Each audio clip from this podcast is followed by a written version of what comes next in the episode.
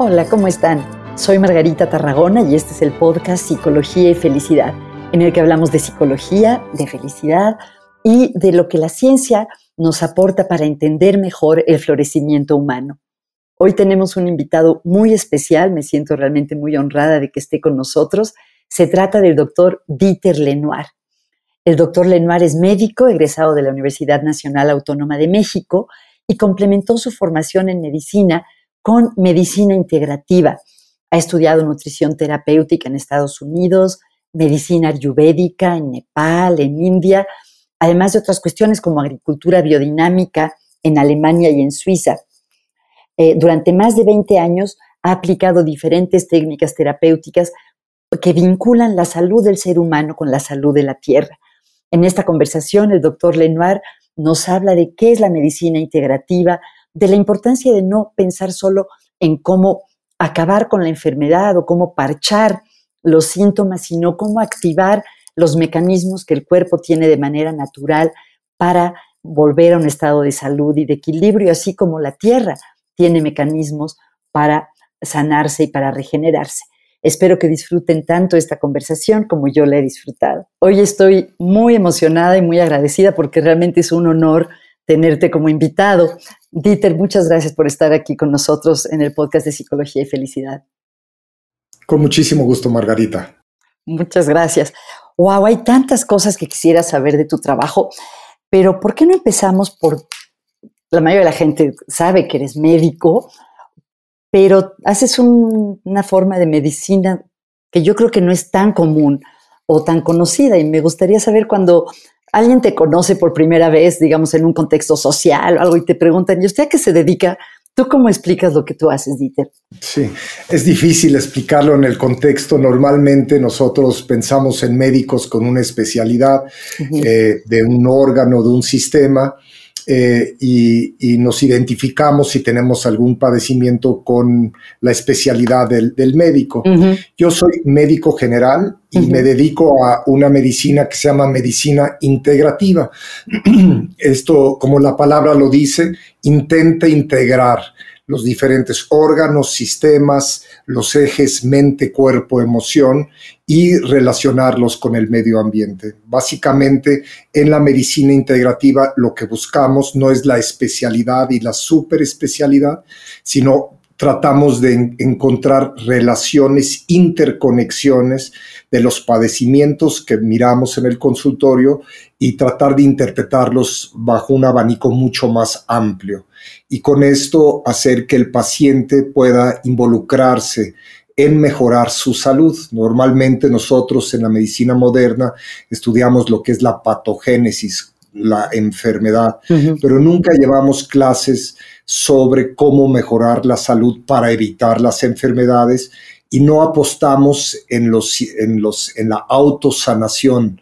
Y en la medicina integrativa, en la medicina que yo practico, lo que tratamos de hacer es fortalecer el cuerpo, desintoxicarlo de tal manera que pueda funcionar armónicamente y el mismo cuerpo, nuestra propia biología tiene la capacidad de autorrepararse, de limpiarse, de sanarse. Entonces lo que tenemos que hacer es tratar de integrar lo más posible para despertar los, las fuerzas autorreparadoras innatas en nuestro cuerpo. ¿Cuáles son estas fuerzas autorreparadoras? ¿Cuáles son los mecanismos que de manera natural tenemos para mantenernos sanos? Bueno, le llamamos homeostasis, es un equilibrio. Eh, el cuerpo siempre intenta mantener un equilibrio. Básicamente vive en dos fuerzas opuestas, polares. Un lado, la lesión, que puede ser una lesión bioquímica por alguna toxina o puede ser una lesión por pensamientos negativos o sentimientos o rencores. Esto genera una fase de lesión, muchas veces relacionados a procesos bioquímicos inflamatorios.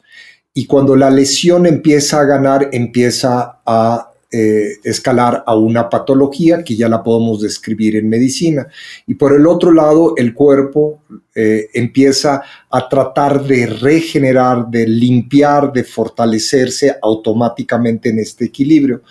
Cuando la lesión gana mucho y no hacemos intervenciones que aumenten las fuerzas de autorreparación, de regeneración, de rejuvenecimiento, entonces empieza un desequilibrio y muchas veces el acercamiento médico entonces es tratar de suprimir lo que el cuerpo manifiesta.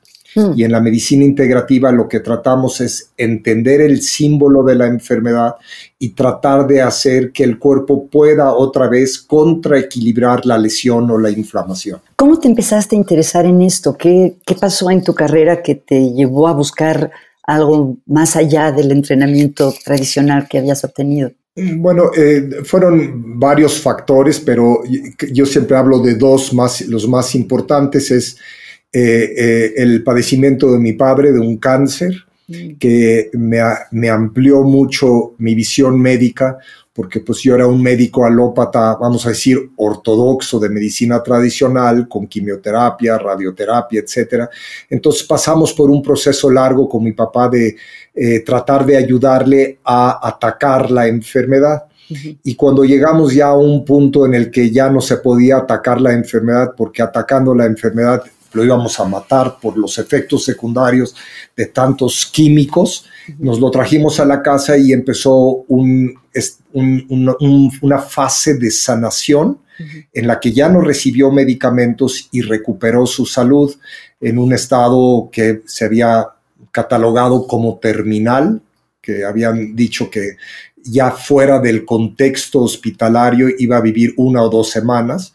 Vivió dos años solamente por alimentación, cariño, el ambiente familiar y esto eh, pues hizo un gran cambio en su estado de conciencia y pues también generó pues, un, pues una nueva reflexión de lo que yo pensaba sobre enfermedad y sobre el ataque de la enfermedad a generar el contexto que permita lo que hablamos ese ratito de reparación, de fortalecimiento y de que el cuerpo mismo puede, a través de un nuevo orden inmunológico, empezar a generar mejor salud. Y eso fue pues un aspecto que a mí me movió mucho como médico.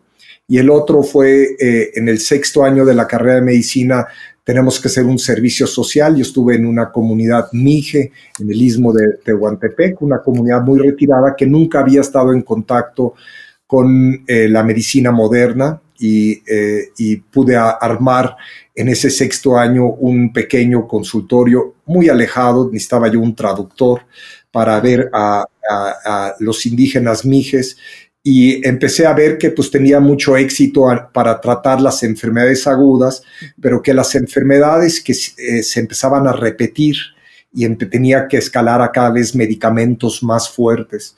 Y esto lentamente empezó a, pues, a reflejar que mi intervención médica pues en el fondo no mejoraba la salud de la comunidad y al final hice un diagnóstico de salud. Al principio hice el primero para ver una línea base y al final del año hice otro y pude ver que en realidad la salud de la comunidad no había mejorado, había bajado el índice de mortalidad infantil y ciertas enfermedades agudas se habían resuelto, pero que empezaba a haber un problema de cronicidad en, su, en sus enfermedades eh, que requería cada vez más medicamentos y eran medicamentos muy caros que yo los regalaba, pero que eh, los hacía cada vez más dependientes y nunca miré su cosmovisión en esa comunidad de cómo se ayudaban ellos con sus rituales, con plantas medicinales, simplemente hizo una intervención muy agresiva de medicina moderna y pues eso también fue un aspecto que me, me movió mucho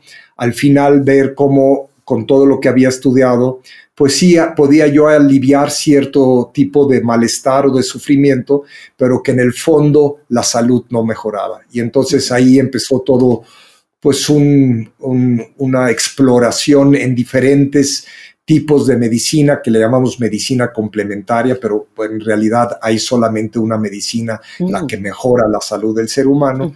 Y así estuve eh, estudiando en Estados Unidos, en Asia, medicina oriental y finalmente medicina integrativa en Europa, en, Alemania y en Suiza. Y así llegué a mi consultorio y empecé mi, mi consultorio privado ya hace más de 25 años. Me imagino, como me imagino que fuiste un pionero de esto en México, ¿es así? Pues sí, hace, hace 25 años hablar de medicina oriental y de medicina complementaria, pues sí era un bicho raro. Hoy en día mucha gente, muchos médicos están integrando diferentes sistemas de, de medicina tradicional, milenaria, porque pueden complementar muy bien, o sea, no, no, no, uno no tiene que estar peleado con ningún tipo de medicina y menos de la medicina moderna. Todos conocemos sus bondades y sabemos lo enormemente efectiva que es, especialmente cuando hay emergencias, cuando hay infecciones fuertes. Pero eh, eh, necesitamos ampliar nuestra visión de la medicina, sobre todo en un factor que le llamamos salutogénesis, cómo podemos generar otra vez salud. Y eso es un tema muy complicado porque menos del 1% del gasto de salud pública va hacia la prevención y al mejoramiento de la salud, mejorando nuestra nutrición, el ejercicio, nuestros sistemas de desintoxicación. De eso no aprendemos nada en la escuela de medicina y yo creo que es algo muy, muy bello para el médico complementarse con esto, con estos sistemas que han funcionado durante milenios y que la ciencia hoy en día ya publica sobre esto y eh, mejorar eh, al paciente a que primero se involucre, que él tiene una capacidad de mejorar su salud y de prevenir enfermedades dependiendo de lo que hay históricamente en, en, su, en su estado personal o incluso familiar y tratar de mejorar en general el bienestar del paciente y con esto evitar enfermedades.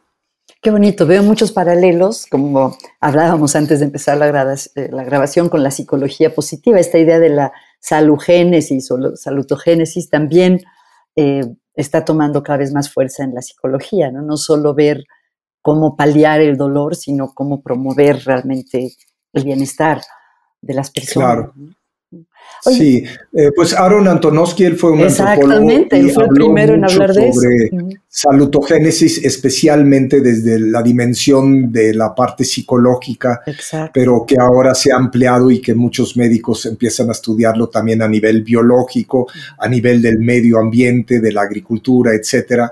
Cómo podemos generar procesos que fortalezcan un sistema en su integridad. Sé que te interesa mucho esta parte de la agricultura también, que eh, tienes un rancho, ¿no? El rancho La Paz. Y te quería comentar que hace poco estuve en, un lugar que se llama Modern Elder Academy en Baja California y nos llevaron a ver una granja, eh, ¿cuál es la palabra? No sustentable, de agricultura regenerativa. Yo no conocía ese término, había oído hablar de la agricultura sustentable, pero no sabía que era esto de la agricultura de regeneración. Y sé que tú haces eso también. ¿Nos podrías contar de qué se trata y cómo está vinculado, vinculada tu práctica médica con este interés por este tipo de agricultura? Sí, eh, mira, eh, yo fui introducido relativamente tarde porque, bueno, en la carrera de medicina de agricultura, pues no, tenemos ni idea. no sabemos absolutamente nada, pero es eh, eh, eh, muy importante entender que la mayor parte de las enfermedades que vemos hoy en día en el consultorio están ligadas a cómo tratamos la tierra. Nosotros somos hijos evolutivos de la madre tierra. Cuando nosotros destruimos lo exterior, pues toda la cadena biológica empieza a degenerarse y empiezan las enfermedades crónico-degenerativas, lo que llamamos el síndrome metabólico obesidad, hígado graso, resistencia a la insulina, dislipidemia, colesterol alto, infarto, diabetes y cáncer, que eso es lo que más vemos hoy en día y que 70% de la población en México arriba de los 20 años ya tiene una parte de esta ecuación. Y si nosotros miramos cuál es la causa de esto, empezamos, tenemos que ampliar nuestra visión y empezar a ver de dónde viene esta cadena biológica tan intoxicada que genera tantas deficiencias, aunque estemos obesos o con sobrepeso en el fondo, nos estamos eh, limitando a una gran cantidad de biodiversidad de lo que comían nuestros antepasados, de micronutrientes, y eh, lo que nosotros hacemos es cosechar grandes cantidades. En la agricultura, vamos a decir, le llamamos la agricultura moderna o le podemos llamar también la agricultura de explotación. Esta busca sacar la máxima cantidad de kilocalorías por hectárea, pero no mira para atrás lo que deja. Y ahí la cantidad de insumos de petroquímicos, pesticidas, herbicidas, etcétera, han generado un estrago y han roto nuestra cadena biológica que finalmente nosotros cosechamos alimentos empobrecidos porque la tierra ya se encuentra empobrecida, luego los procesamos, los desnaturalizamos y luego los comemos y esto es la bomba perfecta. Así que cuando hablamos de nutrición y de este síndrome metabólico y de la enfermedad que nos está afectando a tanta gente en nuestra civilización, sobre todo occidental, tenemos que mirar desde luego la tierra y yo creo que el médico y el agricultor se tienen que dar un abrazo. El médico no tiene ni idea de lo que sucede detrás de los alimentos que nos comemos y tampoco no relaciona la calidad del alimento con o la falta de calidad con el alimento, con la enorme explosión de patologías crónico-degenerativas. Así que si queremos realmente mirar la medicina desde un factor eh, causal, tenemos que obligatoriamente empezar a mirar qué le estamos haciendo a la tierra, al agua, a los elementos, al suelo, al humus y sobre todo a la biodiversidad. Entre más biodiversidad, existe en un ambiente mayor posibilidad de salud o de salutogénesis. Es, es lógico y es relativamente de primaria entender esto, que si destruimos lo exterior es un tipo de suicidio interior. Mm. Y eso es lo que estamos viviendo porque estamos crónicamente deficientes en ciertos micronutrientes, macronutrientes también. Y por el otro lado, eh, nos empezamos a tener un síndrome de gran toxicidad e inflamación en nuestro cuerpo por la cantidad de insumos y de agroquímicos que utilizamos en la agricultura, que se van bioacumulando y que en todos nuestros alimentos tenemos pesticidas y herbicidas que nuestro cuerpo empieza a generar con reacciones inflamatorias tanto locales como a nivel sistémico, y eso puede afectar todos los ejes en el cuerpo y todos los sistemas y órganos de nuestra fisiología. ¿Y qué podemos hacer? Yo, yo eh, soy un bicho raro, como te digo, pero yo creo que la agricultura regenerativa es nuestra opción más importante si hablamos de salud. Por eso me dedico mucho a la agricultura, soy campesino y de hobby soy médico ahora, ahora me dedico más a la salud de la tierra y que es un organismo vivo, que es un órgano, un organismo con sistemas y órganos, y entre más sano se encuentre nuestro suelo, nuestra tierra, y entre más biodiversidad exista, quiere decir, entre más vida exista en un rancho o en una finca, mayor potencial tiene para nutrir toda la cadena biológica y generar estos factores de salud. Y como decía, la causa número uno de muerte hoy en día es lo que comemos. Entonces, si eso ya es un hecho.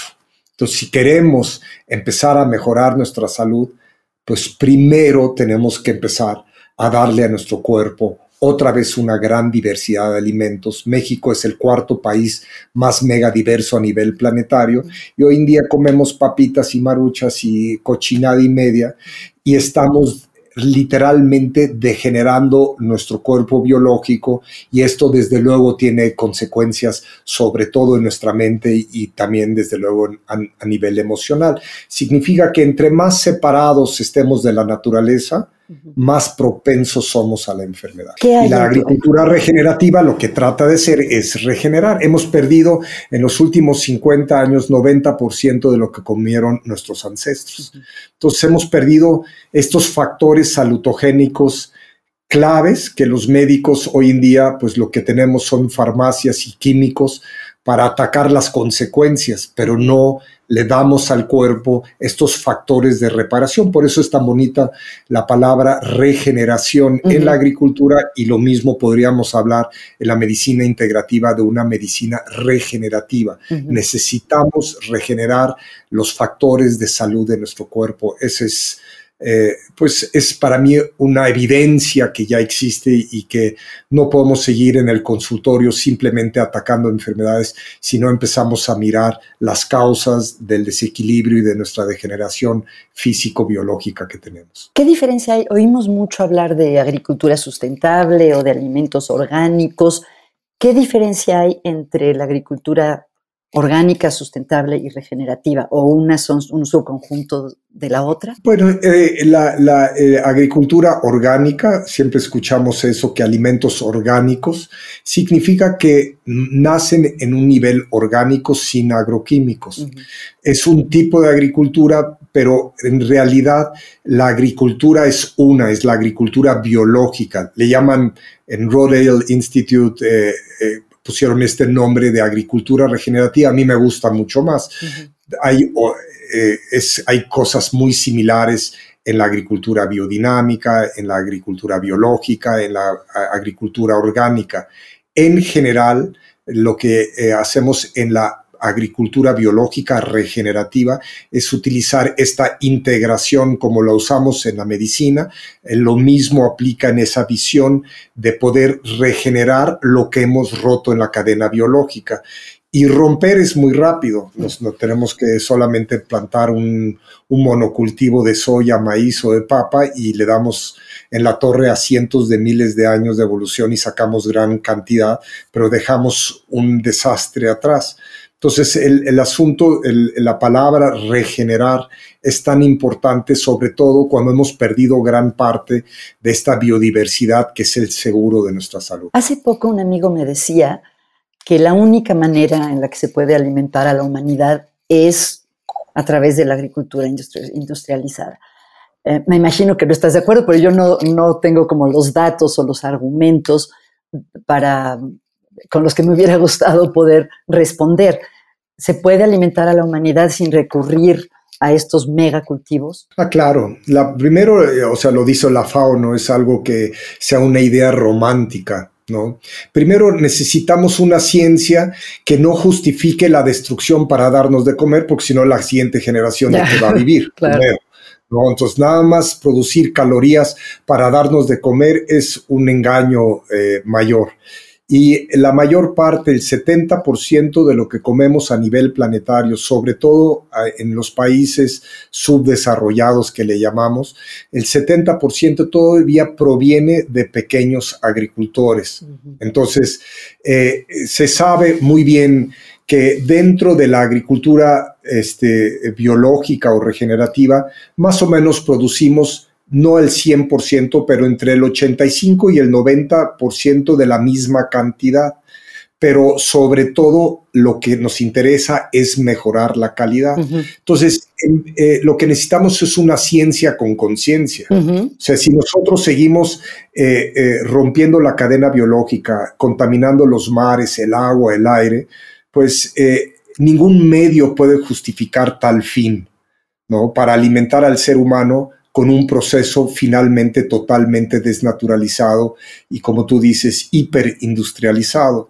Entonces yo creo que si nosotros miráramos la naturaleza en cómo ella misma se recicla y se alimenta y entendemos su dimensión biológica, no nada más física de nitrógeno, fósforo y potasio, mm, como en la revolución verde o ahora manipulando la semilla genéticamente, pues si nosotros empezáramos a mirar la vida, un ecosistema como un modelo para ser estudiado a través de una ciencia que pueda adaptar lo que hace la naturaleza en, su, eh, en, pequeñas parcelas, no nada más podríamos producir la misma cantidad o el 90% de la misma cantidad que usando insumos, sino que podríamos empezar a cultivar una mayor diversidad. Esto atrae más vida, la vida solamente es la que nos puede dar salud. Todo lo, demás es un engaño eh, y para seguir la fiesta como lo estamos haciendo a nivel de gran explotación, necesitamos unos dos o tres planetas más. Así que yo creo que hay que regresar a lo local, pequeño, y subsidiar al científico y al agricultor que haga las cosas bien mm. y no subsidiar la destrucción, porque hoy en día el gran capital está en el agrobusiness a gran escala a, nivel explotación. Entonces, pues sí, podrán sacar 20, 30 toneladas de maíz por hectárea, que está muy por encima de lo que puede ser un campesino en el altiplano mexicano, pero el campesino tiene chile, tiene frijol, tiene una tierra sana, tiene abejas, tiene una tierra que puede heredar a la siguiente generación. Entonces, yo creo que necesitamos una nueva ciencia biológica de mayor conciencia que integre la parte médica y empezar a mirar cómo podemos utilizar y trabajar conjuntamente con la naturaleza en vez de explotarla y vamos a decir violarla, que es lo que estamos haciendo hoy en día. Entonces, e, esa agricultura apenas está por nacer. Eh, desde la etapa industrial, de la revolución industrial, pensamos que solamente metiendo insumos y sacando grandes cantidades íbamos a estar bien. Seguramente la revolución verde ayudó mucho a nivel de mejorar eh, la cantidad de alimento, pero ahora la consecuencia es que hemos perdido gran parte de la vida que nos sostiene. Así que ese no nada más no es sustentable, si tampoco no es deseable, necesitamos reinventarnos y yo creo que eh, con, con la ciencia hoy en día más el conocimiento tradicional que tuvieron nuestros pueblos, eh, podemos encontrar una síntesis y empezar primero no hacer daño a la tierra, mm. segundo cultivar una gran cantidad de diversos alimentos y finalmente generar una producción local para en vez de traernos este granos de Ucrania, por ejemplo, ¿no? Y empezar a generar otra vez eh, un nivel de agricultura local sustentable que apoye al pequeño productor y que pueda empezar a reparar el desastre que hemos eh, dejado atrás. Hemos hablado de agricultura y no de ganadería o pesca. ¿Cuál es tu postura o tu opinión respecto al consumo de proteína animal? Sí, bueno, eh, mira, en, general sabemos hoy en día que cuando nosotros hablamos de nutrición en medicina moderna hablamos de calorías que nosotros consumimos. Nosotros sabemos que necesitamos 2.000, 2.500 calorías al día. El, el, asunto es que para producir esas 2.000 calorías o 2.500 calorías, los insumos que utilizamos son enormes. Quiere decir que hoy en día, a través de transporte y agroquímicos, por cada caloría que nosotros cosechamos, invertimos 8 a 12 calorías. Imagínate qué ecuación es esa, cómo puede salir a adelgazar con el planeta. Entonces, nosotros invertimos grandes recursos y sacamos relativamente poco.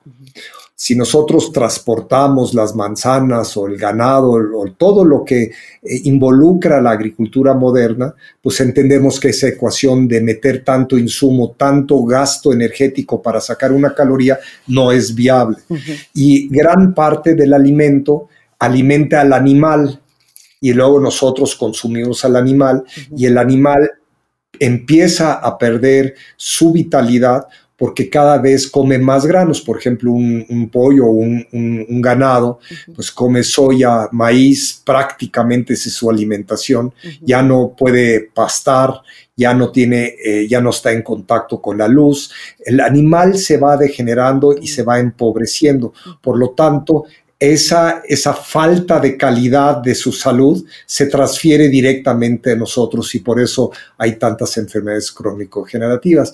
La idea es comer cada vez menos animal y utilizar los granos, las nueces, las leguminosas cada vez más que no le hacen daño a la tierra y si queremos comer animal que lo hagamos como lo hacían nuestros antepasados una vez a la semana, un caldito de pollo o lo que sea, eso no nos haría daño. Pero hoy en día vivimos en un exceso eh, y, cultivamos a los pobres animales como tratamos a la tierra. Entonces, hay un gran, y el animal tiene un alma, siente, eh, un animal que sufre, genera un cambio bioquímico y eh, son alimentados con alimentos muy limitados, muy altos en calorías y muy altos en agroquímicos y antibióticos.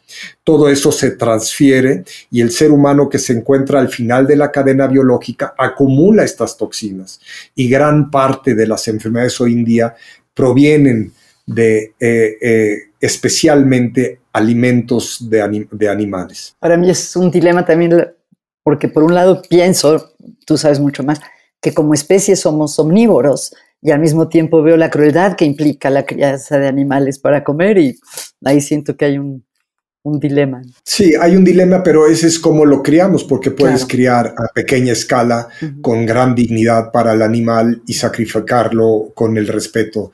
Pero si nosotros miramos cómo se crían los pollos y las vacas en el medio de Estados Unidos, Si tú entras una vez un KFO en Kentucky, jamás vuelves a comerte un filete, un T-bone steak, porque es verdaderamente una, una tragedia lo que está sucediendo ahí, pero nosotros ya no nos damos cuenta, vamos al súper, compramos alimentos y no, no nos damos cuenta y el médico tampoco no sabe ni qué agroquímicos este, está comiendo el, el pobre animal y cómo es criado para que un pollo en seis semanas pese 2.3 kilos. Si tú tienes un ranchito y tienes una gallinita y nace un pollito, pues se tarda seis meses antes de que te lo, te lo sirvas, ¿no? Entonces, todo el factor de agricultura y la industrialización es aceleramiento para máxima cantidad de producción y nunca miramos el proceso. Y si no miramos el proceso y la toxicidad del proceso, no vamos a poder generar una nueva agricultura. ¿Y qué podemos hacer los que vivimos en contextos urbanos, que normalmente compramos en el súper? ¿Qué, se puede hacer en términos prácticos para eh, no contribuir al problema y al revés, contribuir a la solución en términos, por ejemplo, de lo que comemos? Sí, yo, yo creo que ya hay un, gran movimiento. Nosotros en México tenemos mercados locales, tenemos eh, productos locales. Eh, en general, lo que yo recomiendo es evita alimentos procesados que se anuncian. Esos son los más peligrosos. Eh, evita alimentos desnaturalizados, come alimentos frescos. Si son del, del súper está bien, pero entre más como nosotros como consumidores tenemos un gran poder de transformación. Si tú compras a nivel local, cerca de ti, productos locales, ojalá que orgánicos, porque eso también ayuda, o que vengan de una agricultura biológica, ya tu consumo, imagínate lo que tú consumes en un año o toda tu familia, si empiezas a fortalecer los pequeños núcleos familiares que producen alimentos de calidad, pues imagínate qué, qué poder tienes tú de transformación. Primero tienes que, tenemos que tener conciencia de lo que nos hace daño. Y es evidente, hay toneladas de investigación científica que dicen el problema de la alimentación y que es nuestro principal problema hoy en día.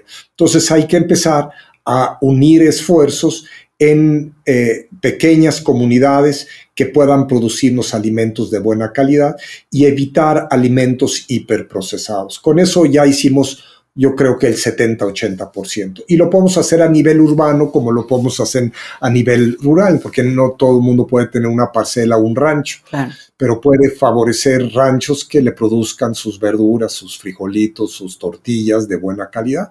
Y cuando comes calidad, pues inmediatamente el cuerpo decodifica, porque nuestro cuerpo lo que más pide es calidad.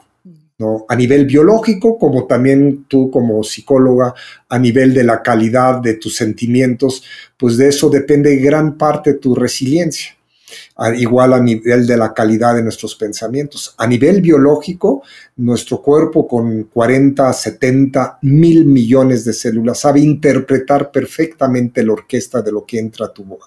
a tu boca, lo decodifica, lo reensambla de tal manera para que puedas generar este equilibrio entre lesión y reparación. Y entre más alimentos cargados con nutrientes, con antioxidantes comas, pues mayores son tus fuerzas de regeneración, por lo tanto reduces en, gran medida las fuerzas de degeneración que son inevitables por eh, el paso de los años. Pero si tú puedes generar esta contrafuerza con buenos alimentos, pues has hecho un gran esfuerzo a nivel personal y familiar y tienes pues una ecuación totalmente diferente en tu futuro eh, de tu salud y de tu envejecimiento. Oye, y para un paciente que acude con un médico integrativo, ¿cómo es la consulta y el tratamiento? Hemos hablado mucho de alimentación y me hizo preguntarme si básicamente es una intervención, una prescripción de tipo nutricional o cómo es ir a, un ser paciente de un médico integrativo. Bueno, eh, esto eh, de medicina integrativa depende también primero del conocimiento que tiene el médico. En medicina integrativa, decía yo, lo que nos interesa es el contexto, no nada más el texto, que es la enfermedad o el diagnóstico.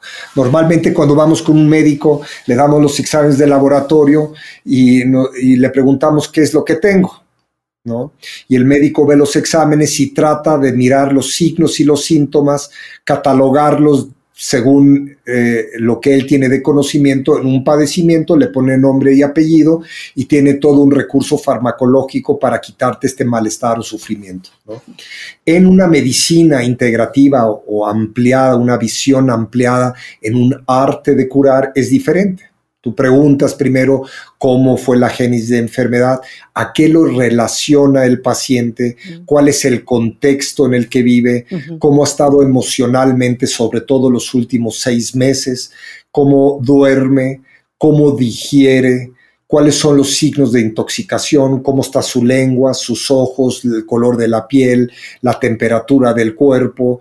Eh, desde luego haces una exploración física general, tocas al paciente, checas sobre todo el sistema gastrointestinal, que de gran parte de las enfermedades hoy en día inmunológicas, autoinmunes, este, inmunodepresiones vienen por el sistema gastrointestinal.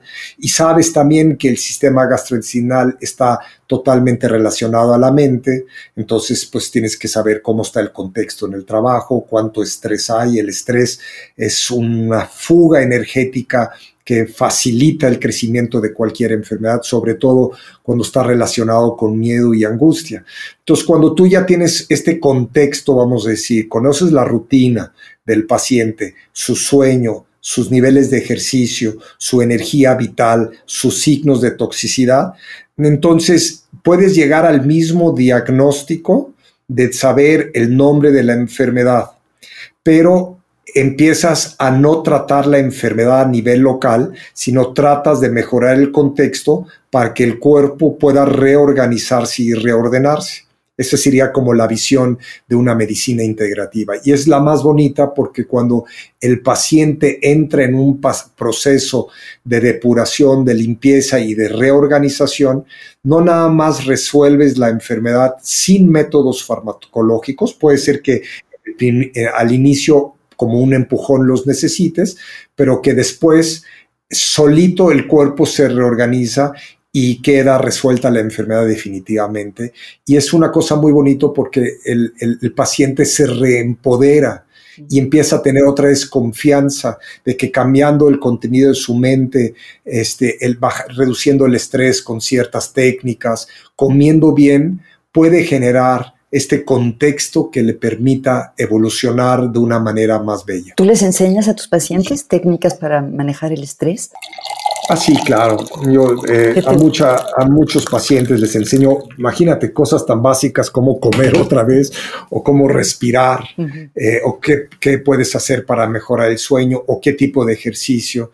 Porque la, una, una tercera parte de las enfermedades que vemos en el consultorio hoy en día están relacionados a depresión, miedo y angustia. Esa es una tercera parte de todo el gasto de salud hoy en día. O sea, realmente si mentalmente no funcionamos, aunque comas orgánico, mm. este, esto no va a funcionar, ¿no? Entonces, eh, eh, pues la experiencia te va diciendo y sobre todo lo más bonito es mirar que el paciente empieza a tomar eh, responsabilidad, capacidad de responder ante lo que le está pasando. Y que encuentra en el médico un aliado que lo puede guiar dentro de pues, todas las limitaciones, porque digo, eh, un ser humano es de una, de, una complejidad infinita y este, encontrar exactamente cómo atar todos los cabos, pues ahí ya se convierte en un arte y no solamente en una técnica farmacológica, vamos a decir. Y cuando eso sucede es algo muy bello porque empieza a haber un cambio de fondo y ese cambio es el que perdura. ¿No? Porque ese es el que genera el humus para la salud y como decía, aquí lo importante es mejorar la salud y que el cuerpo solito, nuestra biología solita, pueda reorganizar, depurar y fortalecerse otra vez. Qué bonita metáfora. Eh, el humus en la tierra y en la agricultura es lo, pues, que está cargado de nutrientes, ¿no? ¿Y cuál dirías tú que es el humus del ser humano, de tus pacientes?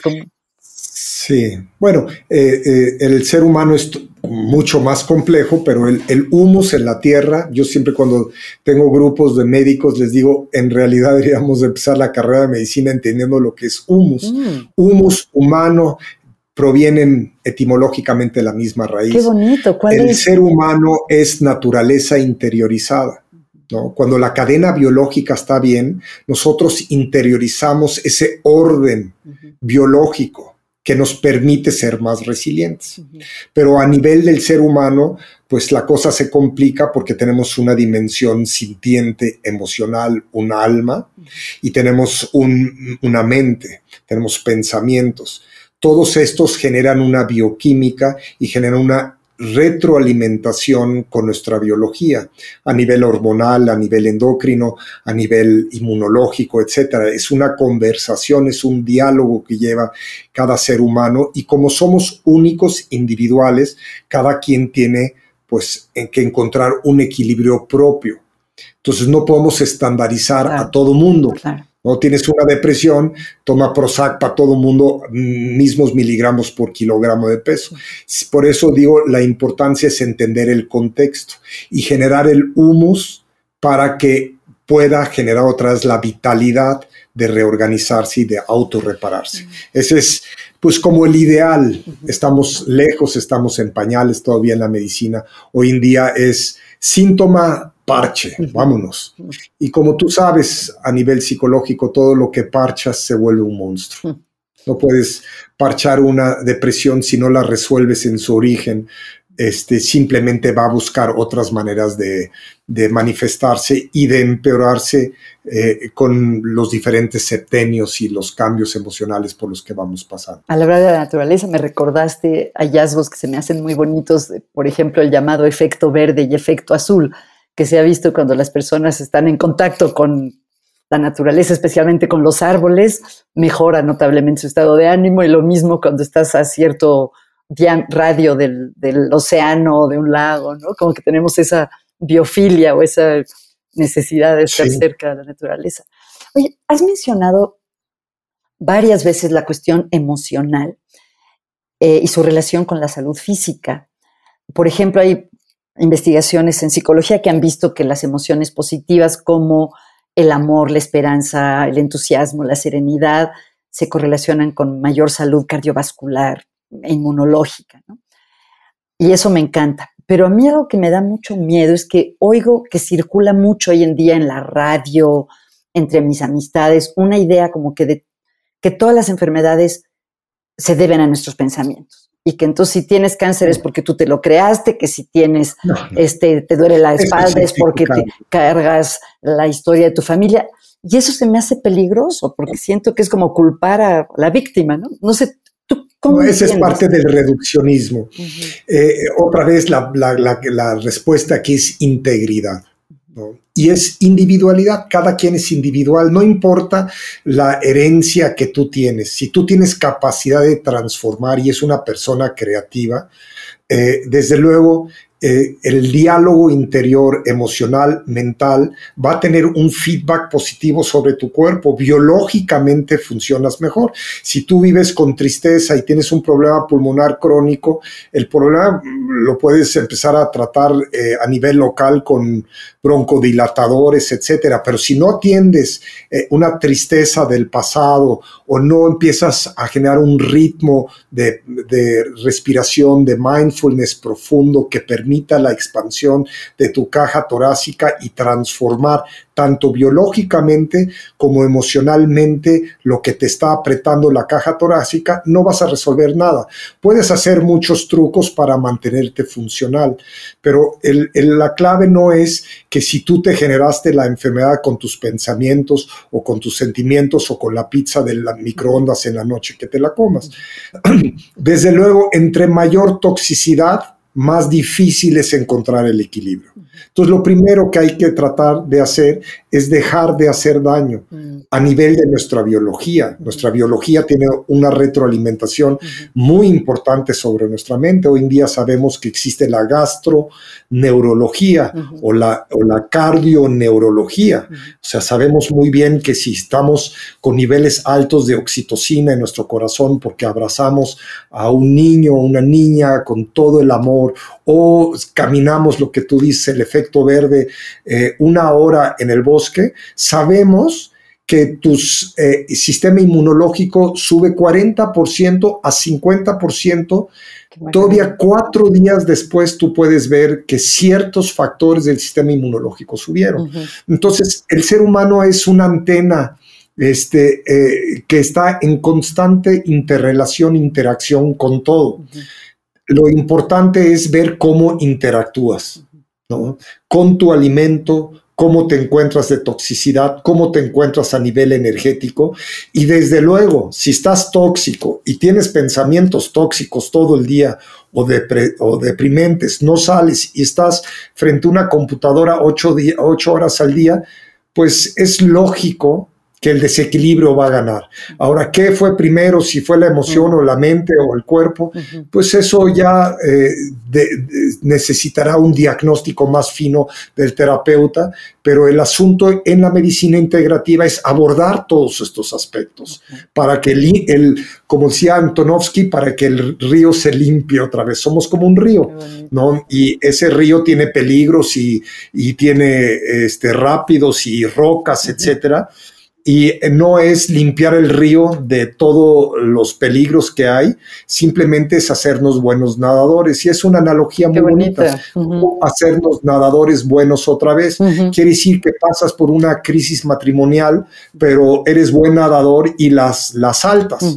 Tiene que ver con la resiliencia. Si estás debilitado biológicamente, comes chatarra, tienes una mente totalmente turbia y te separas, híjole, mano, pues es un, un, asunto que probablemente requerirá de una intervención farmacológica. Oye, ¿tú colaboras con psicólogos, terapeutas o tu, tu práctica incluye una parte terapéutica de ti con los pacientes? No, no, no me da el, ya no me tiempo, da la vida me imagino, ¿verdad? yo tenía, eh, cuando hace 25 años yo daba una hora consulta, hoy en día ya no, hoy en día trato de relacionar rápidamente, utilizo ciertos medicamentos naturales, homeopáticos, plantas medicinales para depurar, doy los consejos más importantes, cómo desintoxicar, sobre todo, que es uno de los problemas más importantes, abordo siempre la parte respiratoria, mental y pregunto siempre por el contexto emocional.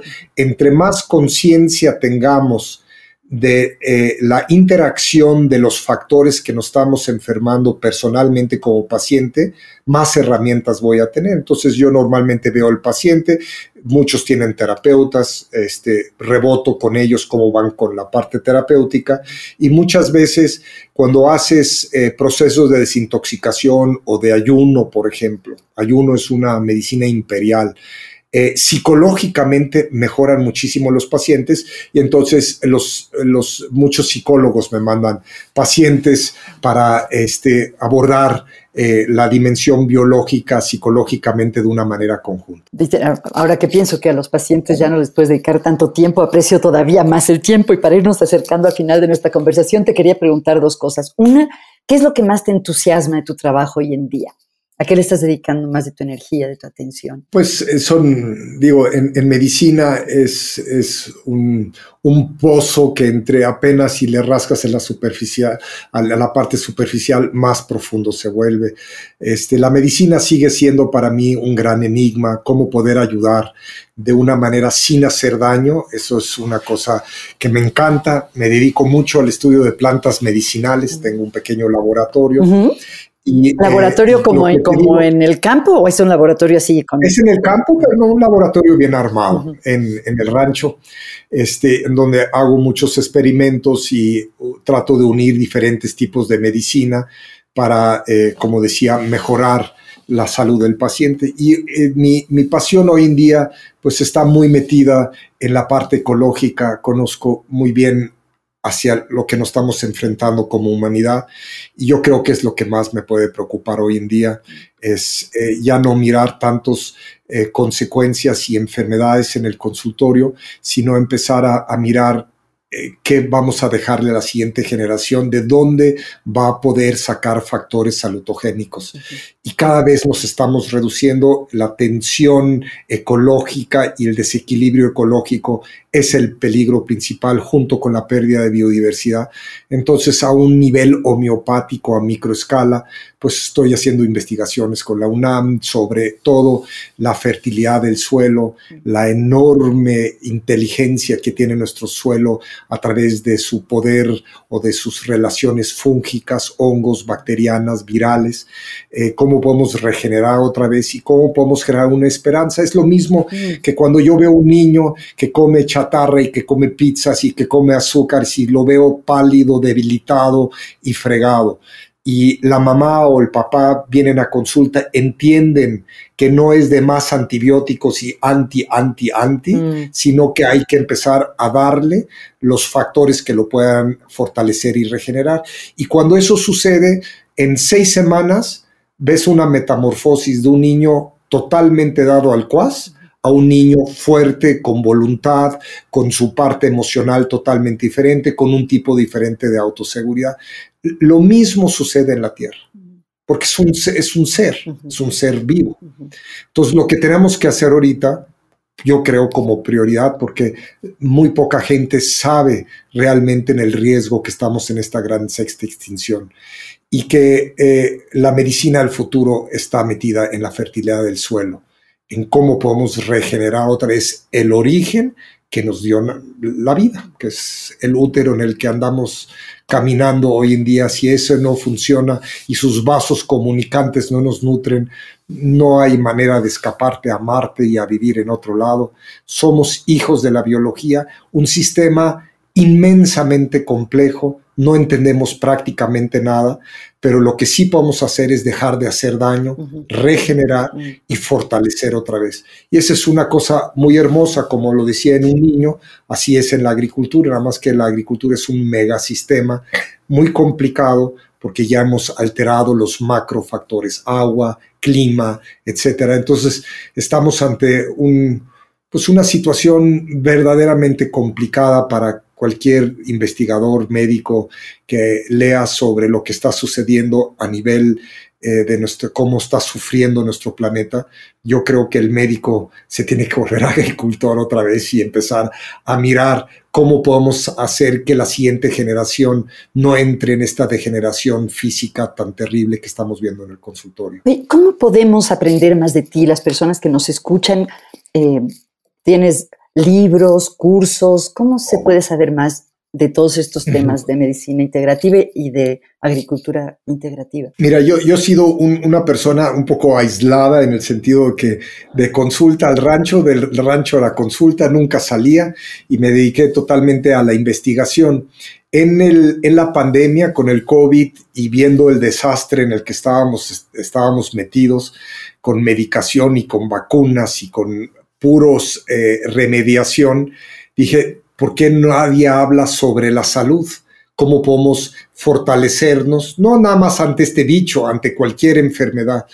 Y eh, vi tanta desesperanza, tanto miedo, tanta angustia, tanto aislamiento, que dije, bueno, voy a salir, que era, yo vivía totalmente analógico en el rancho y no tenía ni fibra óptica, ni no estaba yo interesado en la tecnología. Y dije, bueno, yo creo que llegó después de 27 años de dar consulta el momento en el que yo pueda ayudar más educando, explicando las relaciones y ayudando a que los pacientes puedan, o el público en general, pueda tomar acción para mejorar su salud. Y entonces eh, empecé a, salir más en medios como en esta plática que estamos teniendo.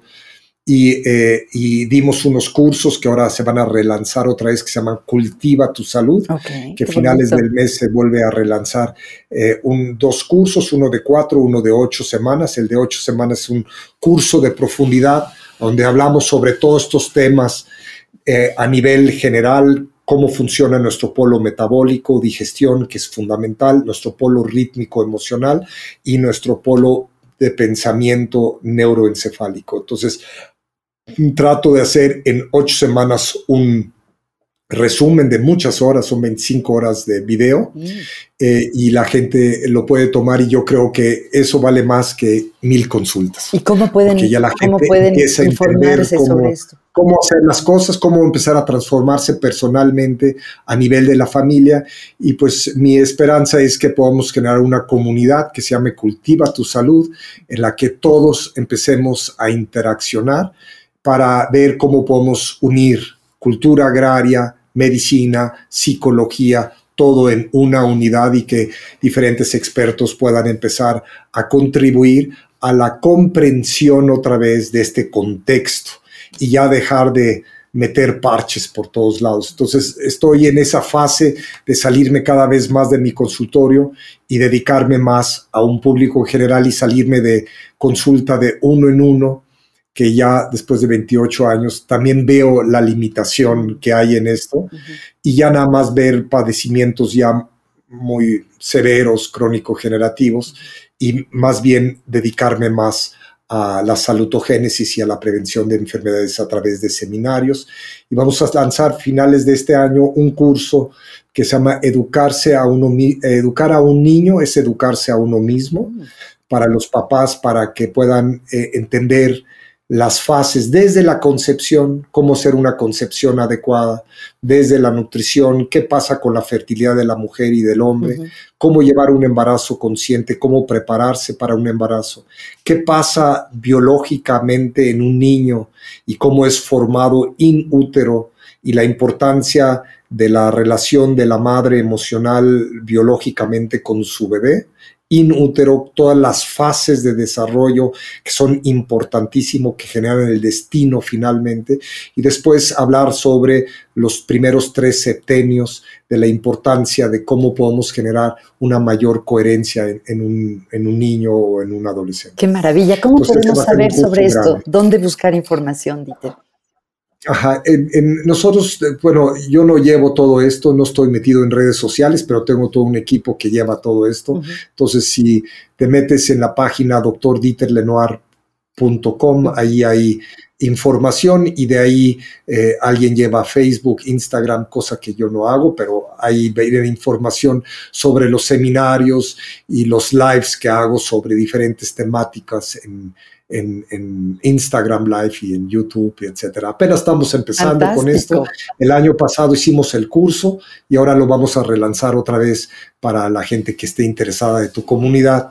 Eh, ahí ya pronto se va a dar todo el temario a donde puedes peinarlo bien y, entender muy bien cómo estás ahorita, Qué, a, qué puedes aspirar y cómo llegar a un, un, conocimiento que puede integrar un poquito más el concepto de la salud. Fantástico. Dieter, veo muchos libros atrás de ti. ¿Qué estás leyendo ahorita? Si viera tu escritorio, tu mesita de noche, ¿qué nos encontraríamos? Uy, este, ahorita estaba, hoy en la mañana estaba leyendo Vandana Shiva, una gran activista. Mm.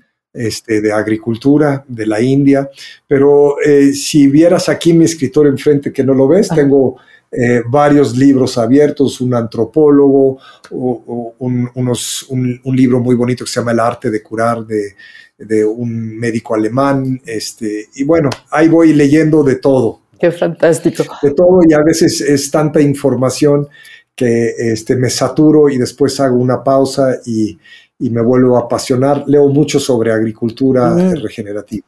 Fantástico.